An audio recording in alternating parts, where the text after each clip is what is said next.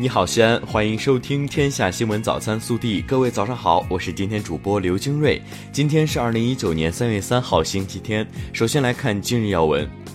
全国政协十三届二次会议将于今天下午三时在北京人民大会堂开幕。开幕会上，两千多名全国政协委员将听取和审议政协全国委员会常务委员会工作报告和政协全国委员会常务委员会关于政协十三届一次会议以来提案工作情况的报告。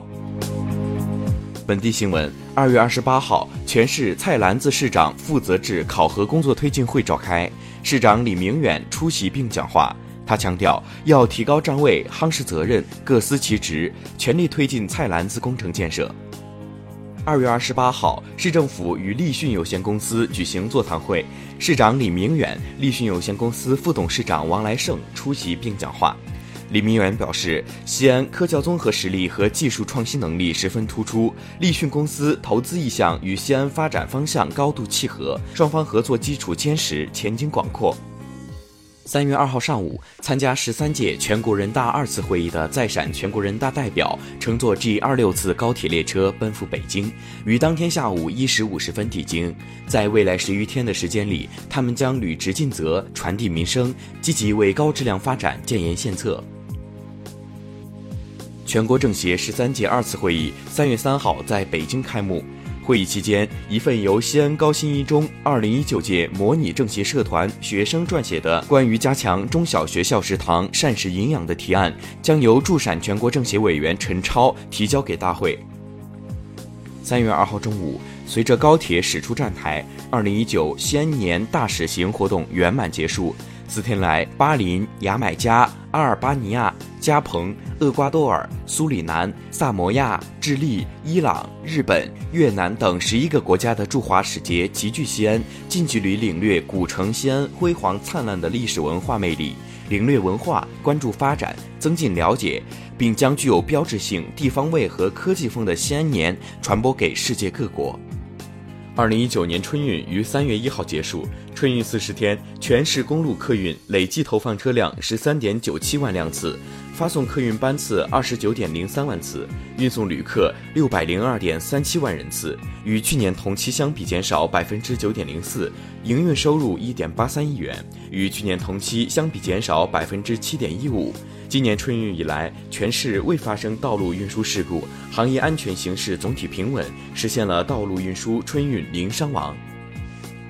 三月二号，二零一九年全省工会西安主会场大型免费招聘会在曲江国际会展中心启动，为期两天的招聘会共组织六百五十余家用工单位，提供了二点四万余个岗位，同时还为农民工和建档立卡贫困户设立了专场招聘会。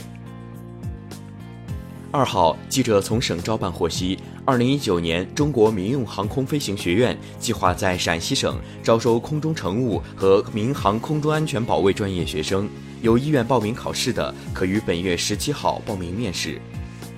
近日，记者从西安市教育局获悉，西安市语言文字培训测试中心定于近期开展二零一九年上半年普通话等级水平测试工作，三月七号九时开始网上报名，测试时间为三月十四号到四月四号，下半年报名时间是二零一九年九月十号。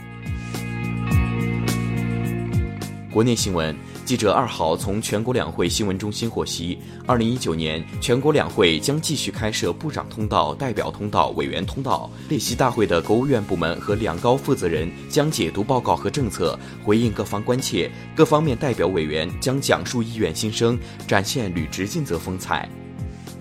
据外交部网站二号消息，中国外交部发言人陆康就加拿大方面执意推进针对中国公民孟晚舟的所谓引渡司法程序发表讲话。陆康表示，敦促加方立即释放孟晚舟女士，让她平安回到中国。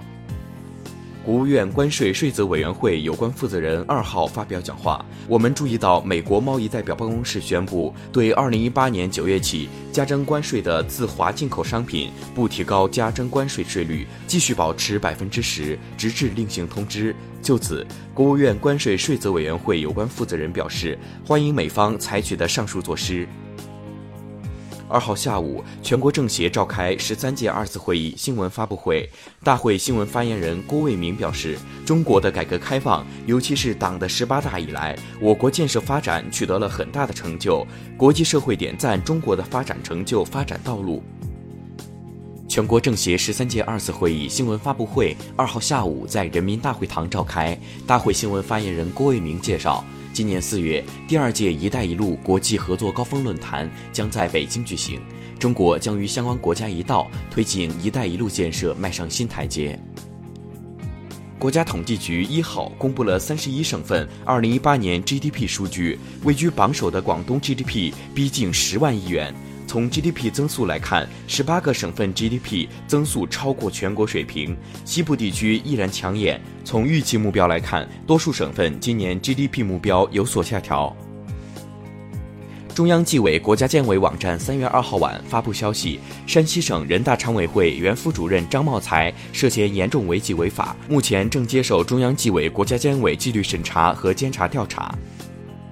二号，故宫博物院单霁翔院长透露，故宫文保基金会准备拍卖首次复原的天灯、万寿灯及宫灯，用于资助贫困地区的孩子们。他同时透露，拍卖后故宫将再次制作天灯和万寿灯，每年春节定期摆放。